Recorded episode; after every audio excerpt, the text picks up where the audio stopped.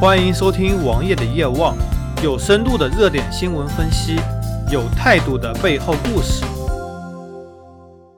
现在最火爆的手游，毫无疑问是王者荣耀。有这么一个段子：一天，一个父亲对他的儿子说：“来，我带你去打农药。”儿子欣然接受了。然后，父亲带着儿子在田地里打了一个下午的农药。王者荣耀俨然成为了一种社会现象，而根据腾讯的平均利润率，王者荣耀在今年一季度的利润可以在中国上市公司里面排名第五十六名，超过了三千多家上市公司的利润，这是一个非常恐怖的数据。一个皮肤一天一点五亿销售额，也是王者荣耀创造的奇迹。而王者荣耀创始人也刚刚在香港买了一套九千六百万的豪宅。相当的牛逼，相当的有钱。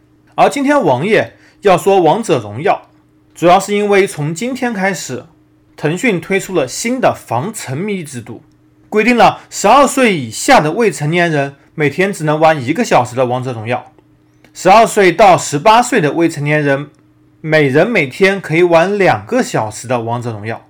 而即使你是个成年人，每天在玩五个小时的王者荣耀以后，也会被强制下线。这是一种新的防沉迷制度，也是腾讯做出一种表率。但是这究竟有用吗？首先，十二岁以下被称为小学生。那么，王者荣耀里面有多少小学生呢？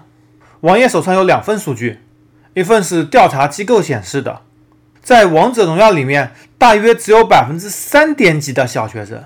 另外一份资料则表示，在王者荣耀里面有三千六百万的小学生，两份数据差距非常非常大，这是为什么呢？很多小学生用着家长的身份证去注册的，所以在身份证统计里面，他们并不属于小学生，而其实他们是真正的小学生。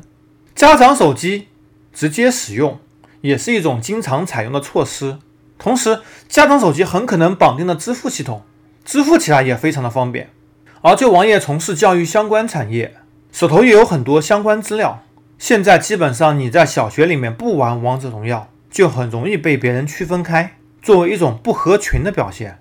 所以这就是造就了王者荣耀如此普及的根本原因之一，也是最重要的原因。而腾讯也深知这一点。小学生如果用他们自己的钱绑定自己的身份信息，他们很可能是没有消费能力的。其实这部分小学生。并不能给腾讯带来多少利润，相反还可能被舆论所左右，从而引起腾讯，从而影响腾讯的口碑。所以腾讯这样既可以逢场作戏，又可以保证自己利益不受冲突，于是乎就采用了这么一招。具体成效如何，我们还要等待几天。既然说到了防沉迷，那我们再来说说看西方所谓的分级制度。西方在游戏、电影。电视剧都会采用相应的分级制度，比如说这部电影、这款游戏适合十八岁以上的人看，这部片子是二十五，适合十五岁以上人看，这部片子适合十二岁以上人看，这款游戏适合三岁以上的儿童游玩。各种分级机构应运而生，这样表面上可以给不同用户不同的选择，但是实际上他们也无法防范某些特定问题，比如说电影好了。假设电影采用了分级制度，小学生也可以用家长的身份证去买单，然后自助取票进去观看，这样反而不利于监管。而在国内，有很多细分政策，有很多一刀切的政策，比如说广电总局审核电影，他们会阉割删减很多部分，很多不是青少年观看的部分，从而避免了分级产生的更大麻烦。怎么说呢？